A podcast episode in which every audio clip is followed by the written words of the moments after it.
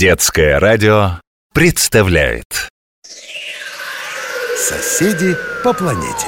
Мы живем в большом и красивом мире. Имя миру нашему Земля. Здесь у каждого есть своя квартира. Норка, гнездышко или конура. Твердо ты слова запомни эти. Друг для друга мы всегда соседи И чтоб мирно нам существовать. Нужно больше друг о друге знать. Нужно больше друг о друге знать. А топ копыт пыль по полю летит.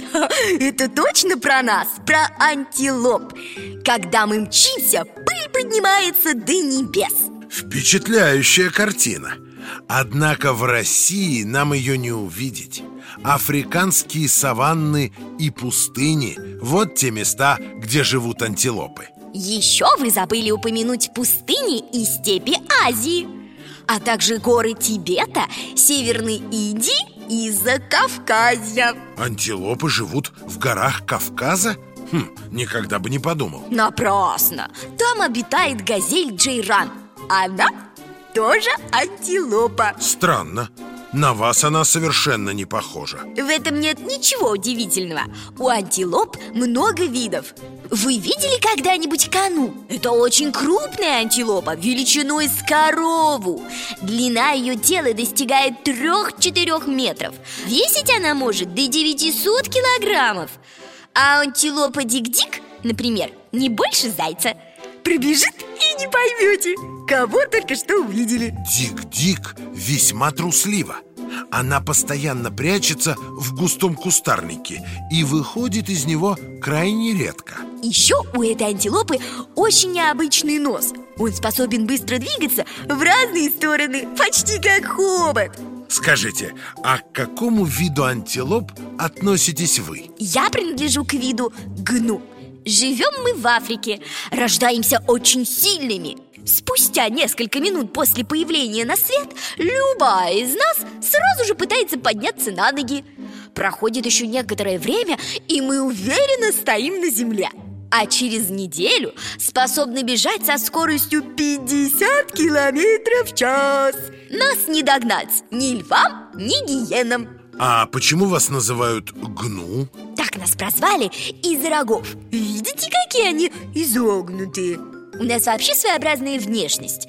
Ученые справедливо отмечают, что мы будто бы сплетены из тел разных животных. Посмотрите на меня внимательно.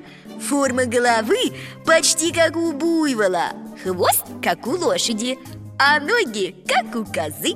Антилопы гну постоянно перемещаются Когда наступает засуха, они покидают свое пастбище и устремляются туда, где идут дожди и растет сочная трава.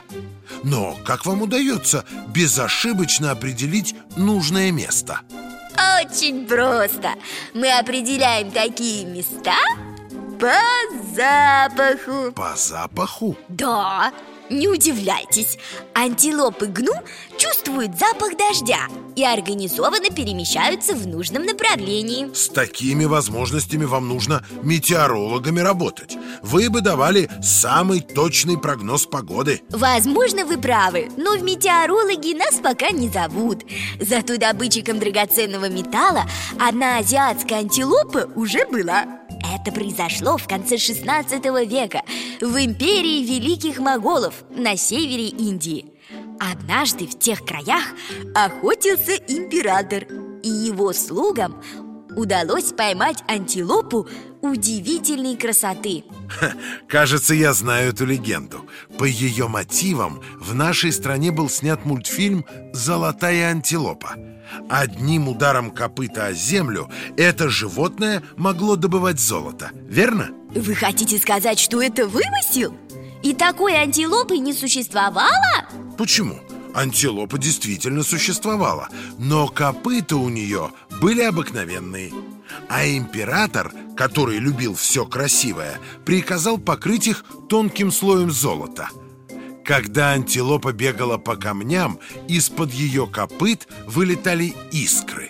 Со временем народная молва превратила эти искры в золотые монеты и подковы так эта история стала сказкой. Быть может, это и сказка, но многие люди верят в нее до сих пор И с восторгом смотрят на антилопью башню. Она стоит в городе Лахор. Сейчас это столица пакистанской провинции Пенджаб. Именно там происходила рассказанная нами история еще в древности многие народы Азии и Африки считали антилоп священными животными. Прошли столетия, но люди до сих пор относятся к антилопам с уважением и любовью. Согласна с вами. Недавно в Тибете бушевали сильные снежные бури. Чтобы помочь антилопам и их малышам переждать и пережить непогоду Люди поставили в горах специальные палатки Антилопы с детенышами были спасены. По-другому и быть не могло. Ведь вы наши добрые соседи по планете